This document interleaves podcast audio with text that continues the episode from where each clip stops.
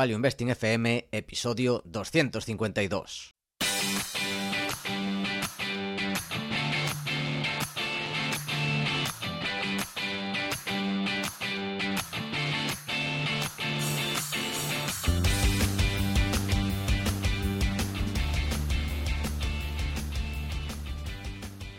Hola, soy Paco Lodeiro. Bienvenido a Value Investing FM, el podcast semanal en el que te ayudaremos a sacarle partido a ese dinero que tanto cuesta ganar y ahorrar. ¿Cómo? A través del método de inversión más seguro, sensato y rentable, el Value Investing. Te recuerdo que si quieres sacar partido de tus ahorros y no sabes cómo empezar, tienes a tu disposición mi curso gratuito de introducción a la inversión en bolsa en la web academiadeinversión.com. Y yo soy Adrián Godas, colaborador de Academia de Inversión, fundador de Hacia el Danubio, rey de Godas Academy y emperador de Godas Research. Si te interesa la inversión en minas, este es tu sitio. Tenemos hacer el curso gratuito en godasresearch.com.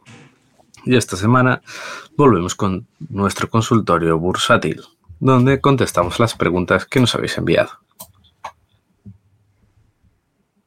Pero antes, ¿qué tenemos? ¿Otro?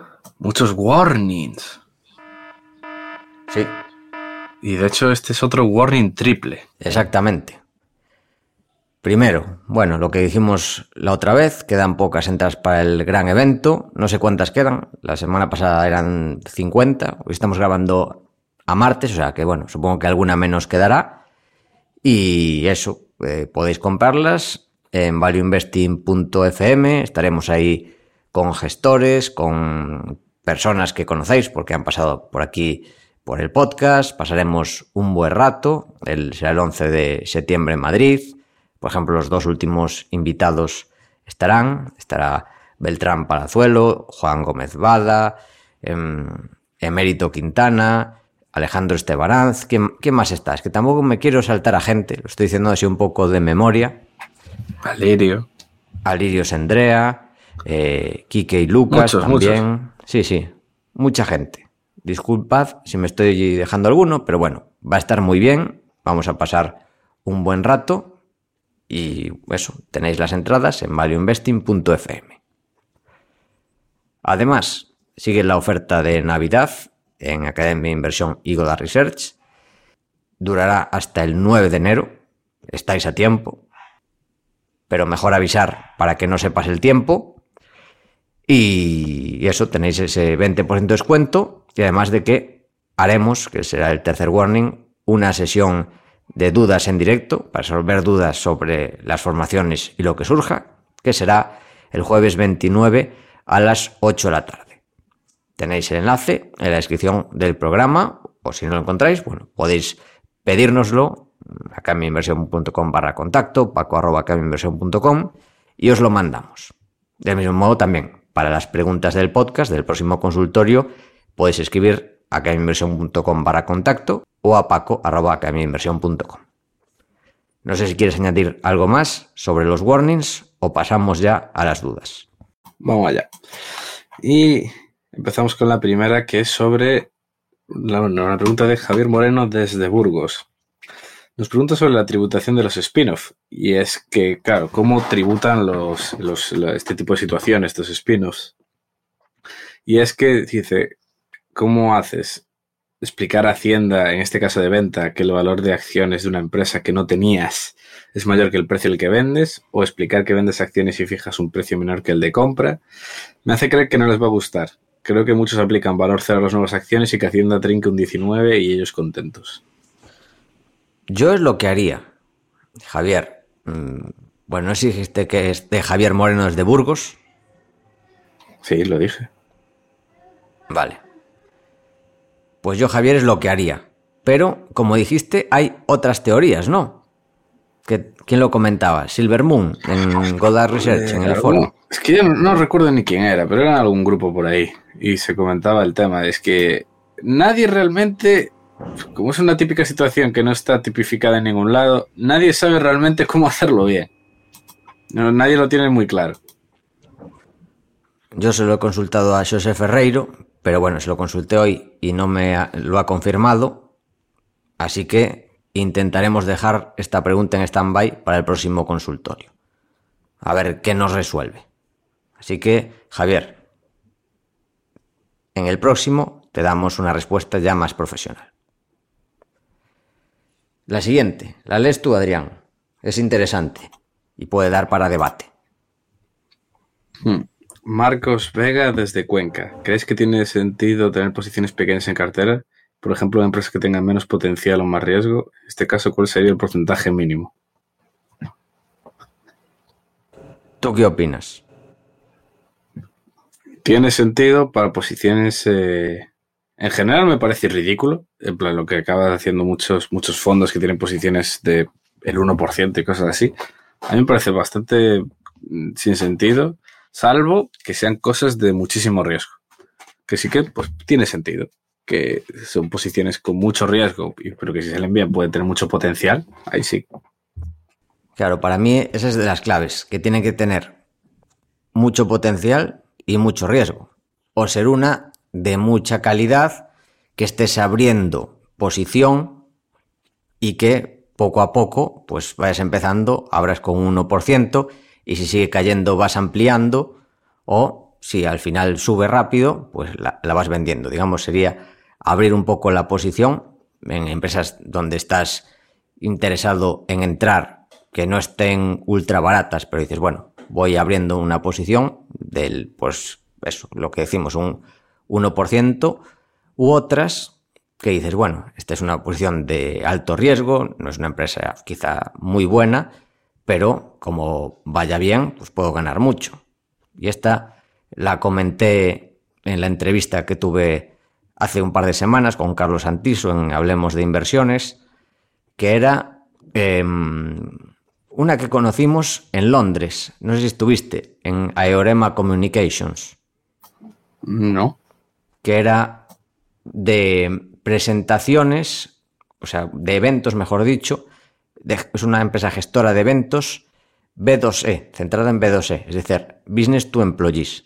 Y hacían eventos de Deloitte, de Vodafone, y en vez de hacer cena de empresa como aquí, pues hacían un evento así muchísimo más currado para cientos de trabajadores.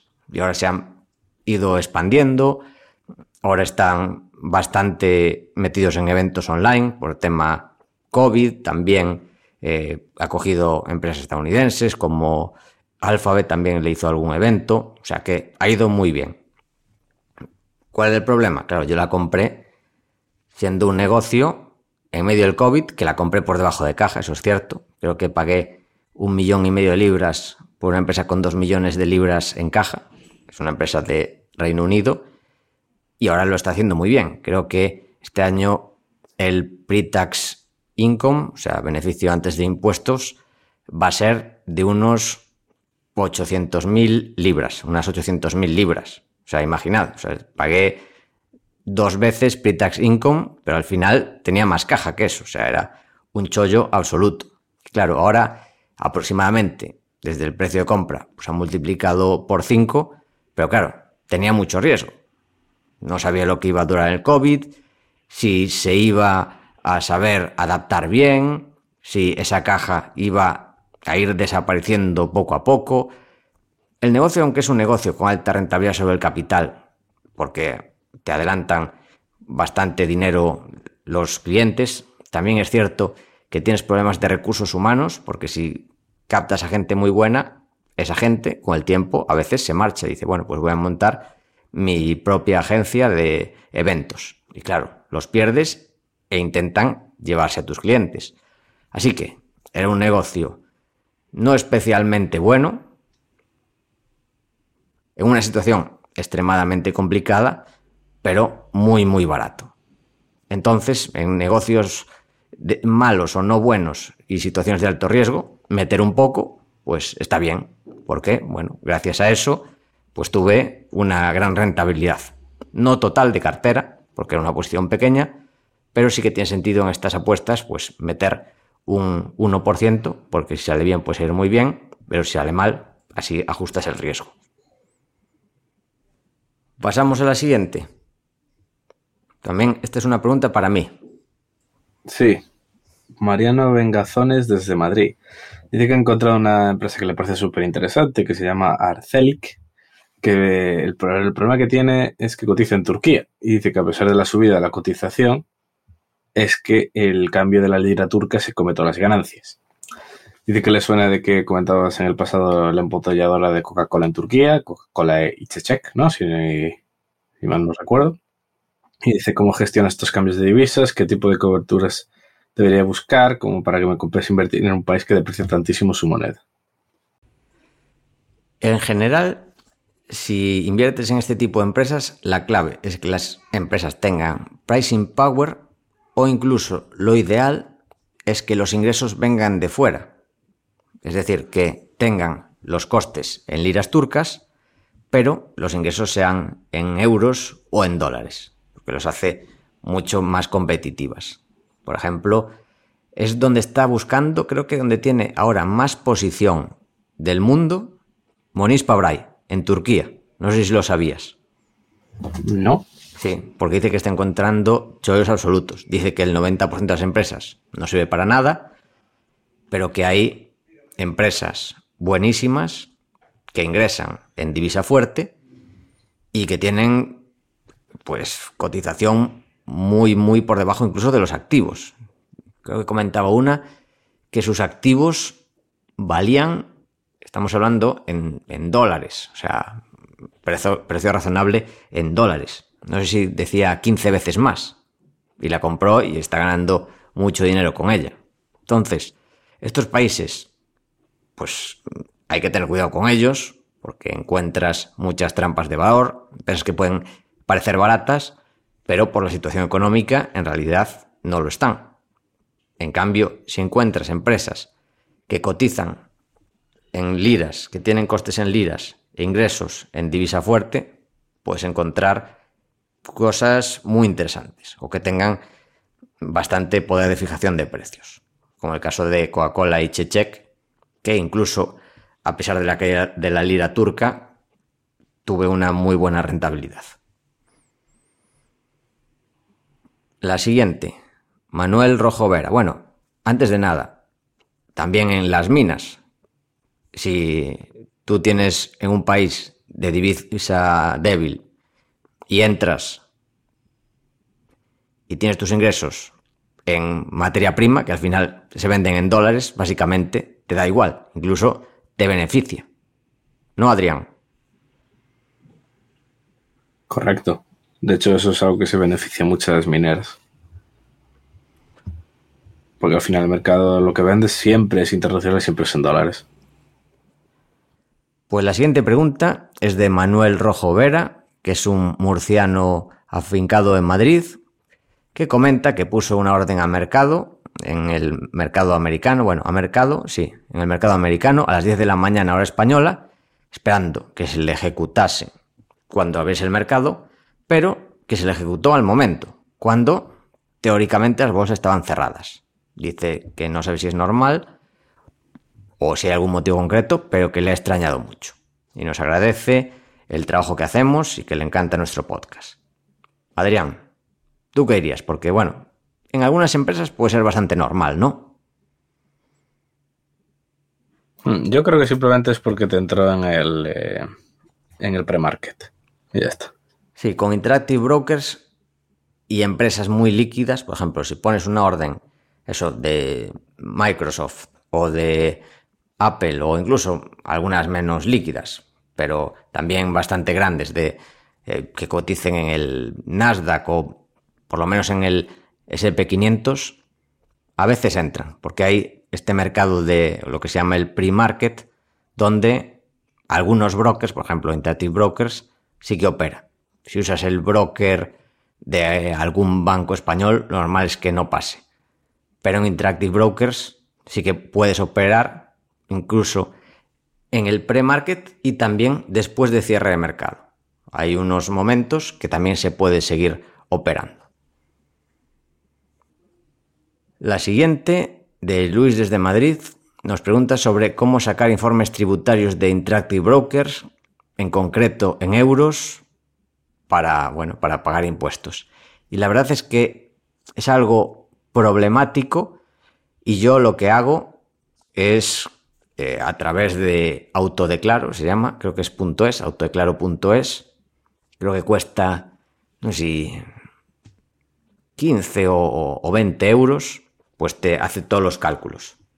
Le pones los informes de Interactive Brokers y de Giro y te dice lo que has ganado en euros. Para no hacerlo todo manualmente, porque es lo que dices, la pregunta. Que claro, tienes que mirar el tipo de cambio a la hora de compra, a la hora de venta. Si tienes pocas acciones, pues puedes hacerlo, pero si ya tienes más, yo lo hago así y la verdad es que muy contento con Autodeclaro. No sé si tienes algo que añadir aquí o pasamos a la siguiente. No, vamos a la siguiente. Venga, que esta también es para ti. Que esta es para mí. Exactamente. Es de Manuel Sánchez, desde León, que pregunta qué hay que hacer para operar desde fuera de España cuando, por ejemplo, como es en tu caso, cambiaste residencia a Bulgaria. Si puedes seguir operando desde tu cuenta de Interactive Brokers o el brokers que utilices en España o tuviste que cambiar a Bulgaria. Tuviste que abrir una cuenta bancaria allí, cómo es el proceso y también pregunta si se pueden hacer operaciones desde fuera de España, si por ejemplo está fuera de vacaciones utilizando la cuenta que se usa normalmente. Claro, o sea, ¿cómo, no se va a poder? O sea, al broker le da igual dónde estás. Entras con tu cuenta y ya está.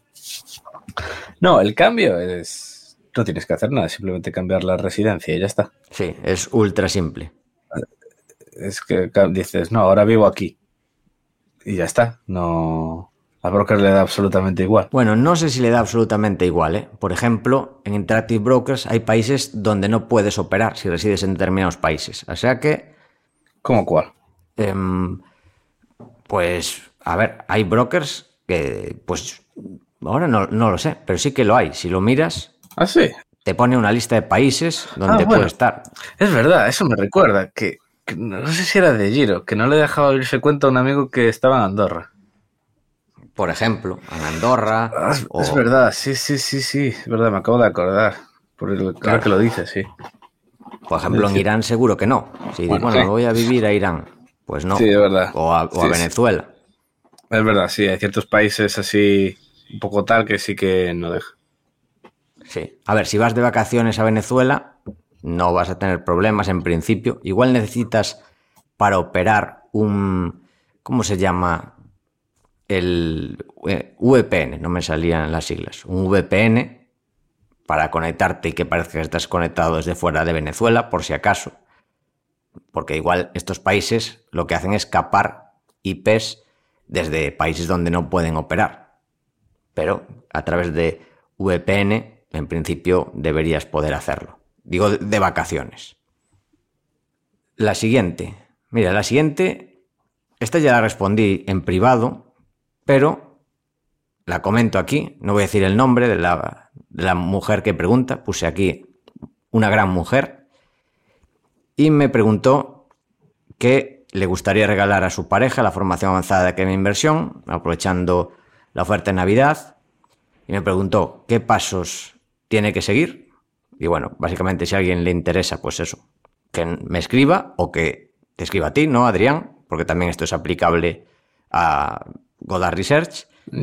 Y, y también, que es algo que le dije, si a alguien le interesa esto, y seguro que Adrián también se anima, con el regalo le hacemos un pequeño vídeo de dedicatoria con lo que quiera, diciendo, pues mira, este es un regalo de, de tu mujer Pepita, o como se llame, y nada, te animo, bueno, lo que quiere decir eh, la persona que hace el regalo. O sea que si queréis regalar la formación avanzada a, o, Research a un amigo, un hermano, eh, la pareja, el padre, lo que sea, nosotros encantados, escribidnos, también eso, academiavision.com barra contacto, adrián arroba godarresearch.com, ¿no? Creo que era. Hmm. Paco arroba academiainversión.com. Nos lo comentáis y si alguien quiere, también le hacemos un vídeo dedicatoria, ya sea ahora para Navidad o en el futuro, que bueno, queda curioso, creo que queda divertido. Hmm. ¿Haces tú la siguiente? Sí. Isaac Moreno desde Barcelona. ¿Hay alguna manera de indexarse a la bolsa de Polonia-Varsovia? Me resulta muy difícil seguir y entender empresas, empresa por empresa y como creo que la bolsa polaca va a subir en general, creo que la indexación ahora mismo puede ser una buena opción. Pues hay eShares MSCI Polonia. Yo buscando, pues es lo que encontré. Así que es una buena alternativa. No sé si habrá más, puede ser, pero yo veo eso como una buena alternativa a buen precio. Y Shares en general es buena marca para indexarse. Hmm. Es que menudo buen, buen país Polonia. Sí, sin duda. Entonces, si quieres, puedes hacérmelo a mí. Venga. Es de Raúl Carrión, desde Valencia, que dice que sabe por anteriores podcasts que tuve inversiones en Rusia. Dice que también es su caso, concretamente un fondo de inversión de BNP que permanece congelado desde febrero sin facilitar valor liquidativo y en el que no se puede operar. ¿Sabes cómo van a dar solución a estas inversiones? Dice que además nos da gracias porque nos sigue desde el podcast del Chiringuito Financiero y que le encantamos. Adrián, responde. Pues mira, eh, dalo por perdido. Y si, ¿Tú crees? Y, si el día que consigas recuperar algo, así te llevas una alegría. A ver, filosóficamente está bien. Eso es lo mejor que puedes hacer, si no te vas a estar martirizando. Esto fue lo mismo que le dije a, alguna, a algún amigo que me preguntaba. Porque vamos, tiene pinta de que no, eso no va a regresar ni van a volver a dejar nada hasta, vamos, que termine la guerra, que se levanten sanciones, o sea, puede ir a mucho, mucho tiempo. Claro, sí. O sea, filosóficamente, lo mejor en el cerebro es no amargarse y decir, bueno, lo doy por perdido y si lo recuperas, bien, sí. Yo creo que es lo mejor para no estar amargado en plan, a ver si este mes, a ver si el año que viene, sí, lo mejor para liberar la mente, sobre todo, tienes razón. Creo que es la mejor solución. Y ya está, no, no, porque es que yo creo que estos, pero yo creo que un par de años, fácil, no me extrañaría nada. Sí, sí, o más. Yo creo que menos de dos va a ser complicado. Hmm. Por eso, o sea que eso es lo, lo, mejor que se puede hacer. Venga, Adrián, pues la siguiente, también de preguntas generales, que es la última, para ti, de Chema Camas, desde Madrid, que pregunta cómo vemos la situación en De Giro, si debería preocuparnos tener parte de nuestra cartera ahí. Tú que tienes ahí contacto directo con la gente de De Giro. ¿Qué va, qué va, qué va?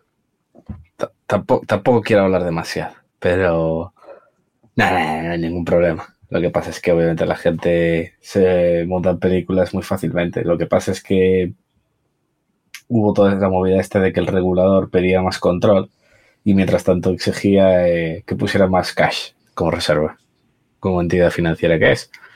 Entonces, nada, básicamente la empresa creció, creció muy rápido y necesita añadir más gente y, mejorar más temas de compliance y control. Pero no es. No, es nada preocupante. No, o sea, no creo que absolutamente debería tener ningún, ningún miedo con este tema. Vale, esperemos que esto no pase como cuando le preguntaron a Jim Kramer sobre Bear Stearns. Dijo, no, Bear Stearns está perfectamente. Aquí no pasa nada. Al menos estos no tienen deuda. Puede ser una declaración para la historia. Lo bueno es que estos no tienen deuda, entonces no debería petar así. no, y además, digamos que lo que le encontraron problemas es básicamente, sobre todo, a procedimientos internos antes de que encontrara nada. No es que llegaran y dijeron, eh, tenéis aquí un agujero gigantesco. No, digo, meted más cash, eh, en vez de repartir dividendo, guardarlo y mejorar los procesos de compliance interno. Digamos que no fue algo grave, digamos que es un toque de atención, pero no algo escandaloso. O sea, no es un... ¿Cómo se llama esto? El, de, no es un FTX. Hmm. Por lo menos ahora. O sea, no, no, y ni debería serlo, porque está regulado en Europa, lo han revisado en teoría bien, y le han dicho mejorar esto, esto y esto. O sea que, bueno, no parece algo de alto riesgo. Pasamos a empresas y sectores, Adrián. Y empezamos con... ah, otra vez Isaac Moreno, que nos pregunta por las siguientes empresas. Eh, una británica que se llama Croda y las polacas LSI, Mobruk y Toya. Vale. Croda, la verdad es que ni idea. Es una empresa fuera de mi círculo de competencias de químicos especializados y es un sector demasiado complejo para mí, nunca he invertido y bueno, quizá en el futuro si sigo aprendiendo, pero de momento no es algo que me interese especialmente. Aunque me llamó la atención porque ha sido bastante rentable las últimas décadas. Va a ser un sector que, bueno, hay de todo. Ahí hay, hay que saber mucho desgranar el grano de la paja. Separar el grano de la paja. Porque hay algunas que son una ruina y otras que todo lo contrario. Que están muy bien gestionadas y hacen las cosas muy bien. O sea que yo no sé diferenciar en este sector tan complejo.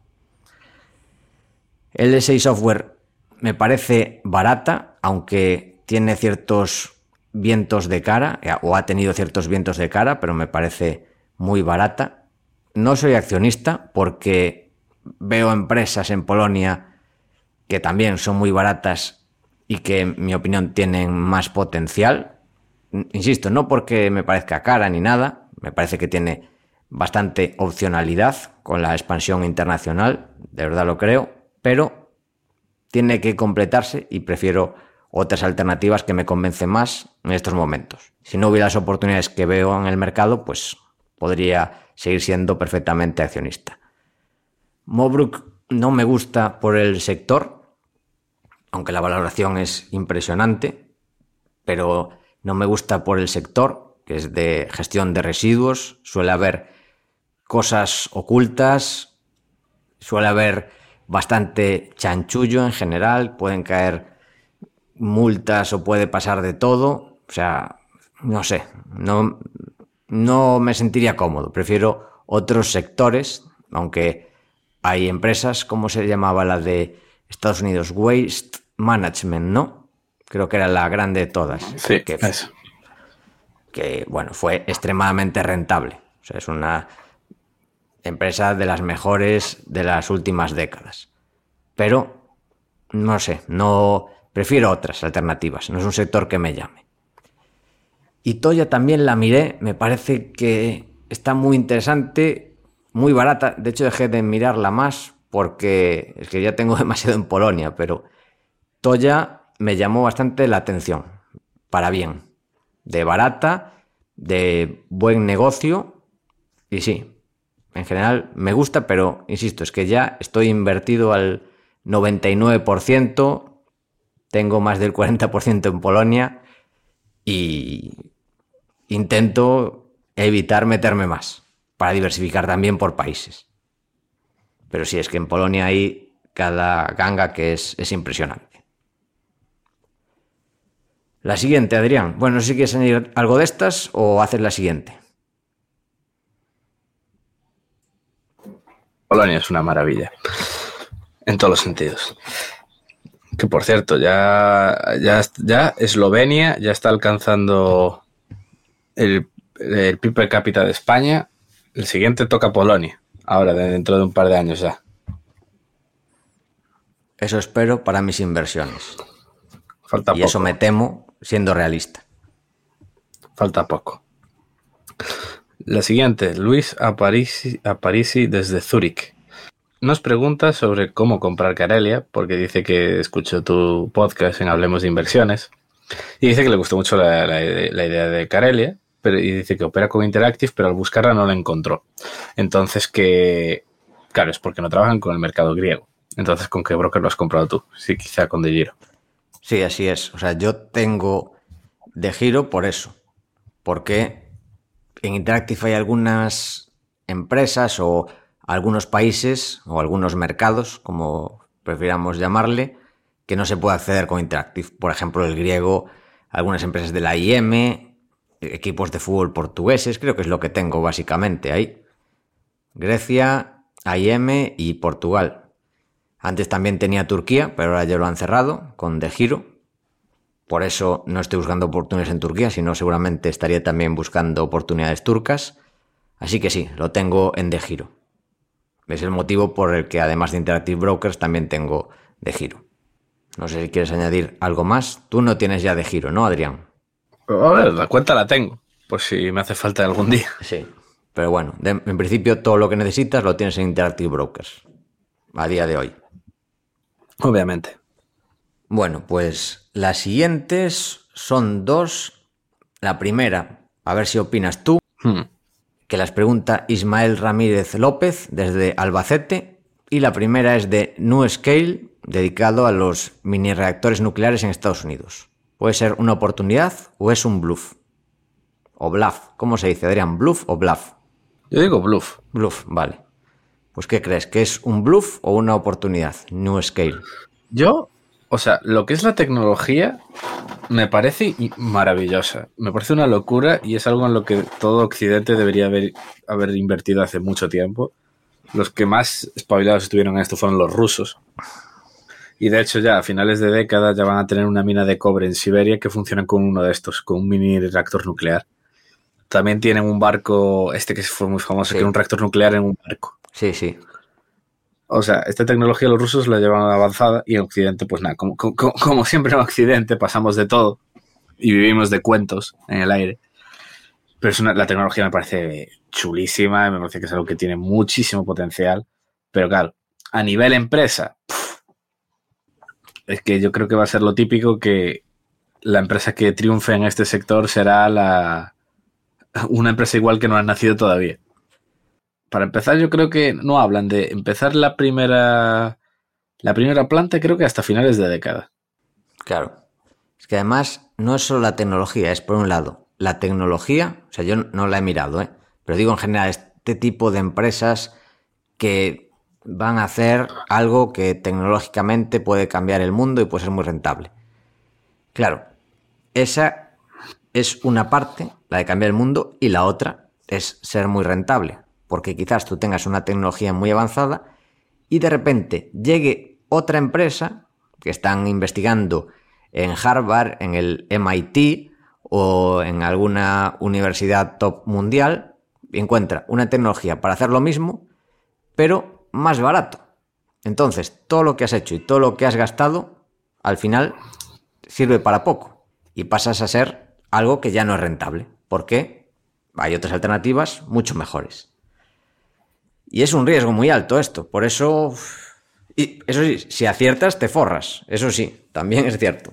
Es que claro, el tema de es que la gente encima le, le- encanta este tipo de historias, pero la realidad es lo que tú has dicho, que sí, que la tecnología, yo estoy bastante seguro de que triunfará y en el futuro debería haber muchos de mini reactores, porque será una solución muy interesante.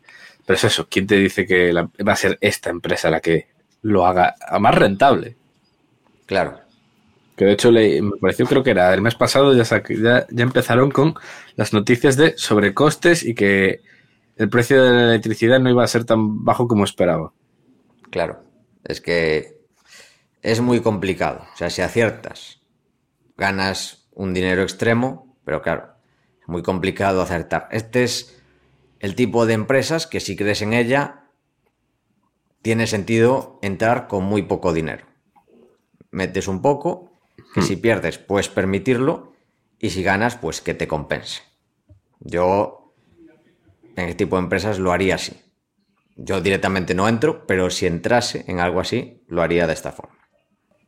Y la siguiente, Adrián, ¿por cuál me preguntan? Esta es para mí, ¿por qué? Por Pepco, la cadena minorista de supermercados polaca. Sí, Dice que su expansión va en aumento en Europa y me gustan sus productos y precios. No sé si será bueno entrar antes de que empiece a ser demasiado tarde. Bueno, le he echado un vistazo a la compañía y tiene buena pinta, pero la he comparado con Dino Polska y la verdad es que se queda bastante atrás en calidad. En valoración no, porque Pepco ahora está a una vez ventas y Dino Polska a dos veces ventas. Incluso no parecen baratas si miramos el PER. Una está eh, Pepco a 28 veces y Dino Polska algo más cara, está a unas 35 veces. Pero si miras la calidad del negocio, cambia bastante. Aquí, si miras negocio retail, una de las claves es mirar el ciclo de conversión de caja y la rotación de inventarios.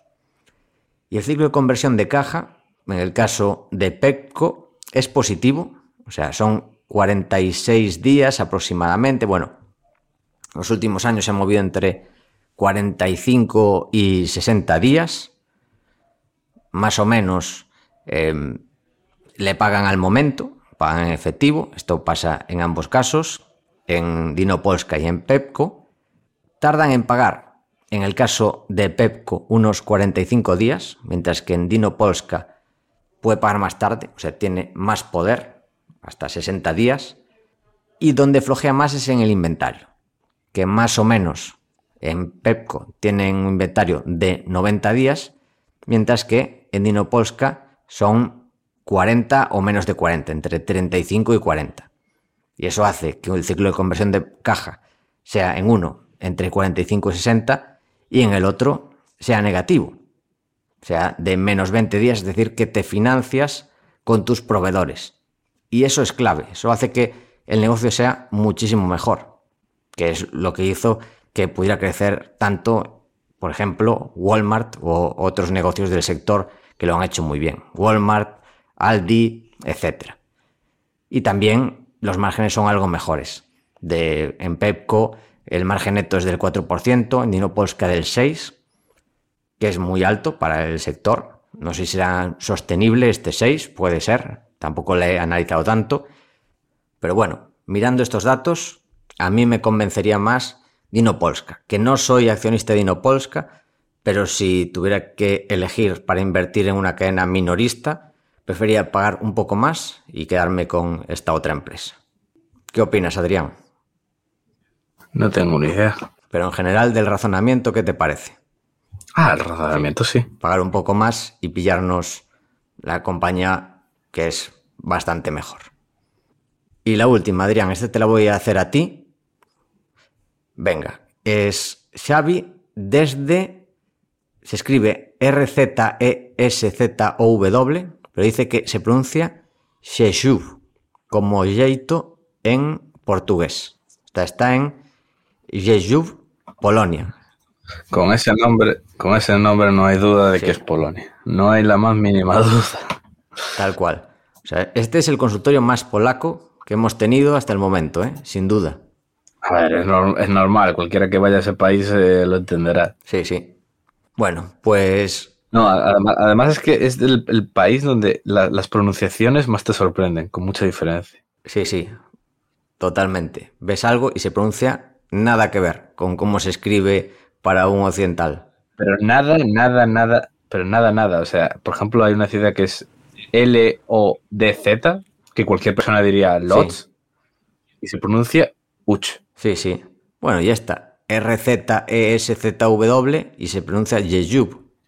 O sea, la única que se pronuncia igual es la E. Todo lo demás están ahí mezclados. No tiene nada que ver. No, no, tiene ningún sentido. No tiene ningún sentido, pero sí, bueno, puedes leer. Bueno, pues te hago a ti la pregunta que dice Xavi que está muy mosca con Zin. Dice que el Gil no tiene par, aunque a Israel se le va la mano y te roba un rico 25%. La empresa no tiene pufos, está creciendo y aumentando beneficios, parece demasiado bueno para ser cierto. No obstante, no sé absolutamente nada del sector, así que mi pregunta es, ¿alguna recomendación para abordar el mundo del shipping? ¿Cuáles creéis que son los temas más importantes a cubrir? Recuerdo que hace bastantes muchos programas, Adrián comentó mucho que en teoría le pareció una cosa más aburrida del mundo, pero poco más. Y se agradece que especifiquemos recursos concretos y dice que de momento ha empezado con 99% of everything. Ah, y también dice que genera los capítulos de suelos de mercado. Nos da sus dieces. Y bueno, en general hemos recibido bastantes eh, buenas referencias, buenos comentarios de ese tipo de, de podcast. Gustó mucho, sobre todo ahora en el momento actual. Bueno, Adrián, ¿qué dirías? ¿Qué recursos para alguien que está empezando en el mundo del shipping? Hmm. Bueno, pues por ejemplo, a mí me gustó mucho el libro base, ese Maritime Economics de Stopford. Es considerado como la Biblia del shipping. Aparte de eso está eh, Ayuso, también en Twitter y que tiene un canal de YouTube, que de hecho ahora trabaja de shipbroker, trabaja en... Lo contrataron y está trabajando, creo que, si no me recuerdo mal, en fletes de tankers. Eh, no, y la verdad, es un sector, a mí, a mí me da una pereza terrible porque necesitas un mindset muy especial. Tienes que estar súper atento a todo, tradeando todo el rato, porque al final es un sector que no aporta valor. O sea, tienes un barco, lo mandas de ahí para allá, pero no estás creando nada. Entonces simplemente tienes que estar atento a los fletes, saber entrar, salir, ver eh, los que ver los dividendos, eh, si están timeando bien eh, la compra y venta de barcos. O sea, es, una absoluta locura. O sea, yo, toda la gente que conozco que hace dinero de shipping es que no, no, puede hacer absolutamente nada más.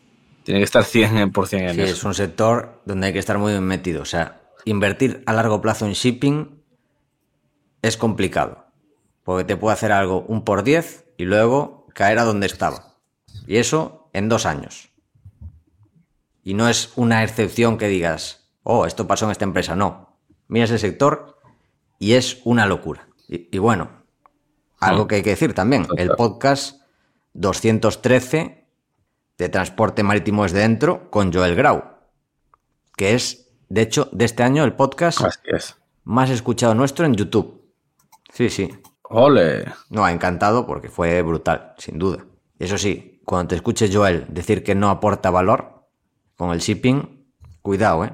Te va a echar la bronca. A ver, bueno, bueno. Bueno, no quería decir eso. Claro que aportar la logística es fundamental. No quería decir eso. En que no, crea, no estás creando nada nuevo. Entonces la, la, acción no tiene por qué subir de la nada. Claro. Hay competencia durísima, competencia extrema. Lo que pasa es que cuando llega el momento que faltan barcos, ahí te haces de oro. Básicamente, ese es el resumen. Yo resumiría el sector del shipping en eso. También está bien para entender el sector del shipping, entender la vida de Onassis, Aristóteles Onassis. ¿Por qué? Porque él tenía los barcos cuando no había barcos. Y esa es la clave, tener barcos cuando nadie los tiene. Y bueno, saber moverse bien, ser espabilado. Aquí la espabilación es un must. Bueno, Adrián, esto es todo. Ha sido un consultorio corto. Vamos a hacer los rewarnings. Que eso, tenéis las entradas del evento del 11 de marzo de Madrid en valueinvesting.fm, oferta de Navidad en Academia Inversión y Goda Research con un 20% de descuento y que haremos un directo el jueves 29 a las 8 de la tarde hora española para resolver vuestras dudas sobre nuestras formaciones y lo que surja. Y también si tenéis más dudas para los próximos consultorios, podéis escribirnos a academiainversión.com barra contacto. Ha sido un programa rápido. Adrián, ¿tienes algo más que añadir? No acentuado. Pues esto ha sido todo hasta la semana que viene. Esperamos que te haya gustado el programa y queremos darte las gracias por estar ahí y también te agradeceríamos mucho que nos des tus 5 estrellas en Apple Podcast, tu me gusta en iVoox, tu like en YouTube, tus 5 estrellas en Spotify, ya que ayudarás a que este podcast siga existiendo y siga creciendo. Desde aquí, Paco y yo nos despedimos. Que el valor te acompañe.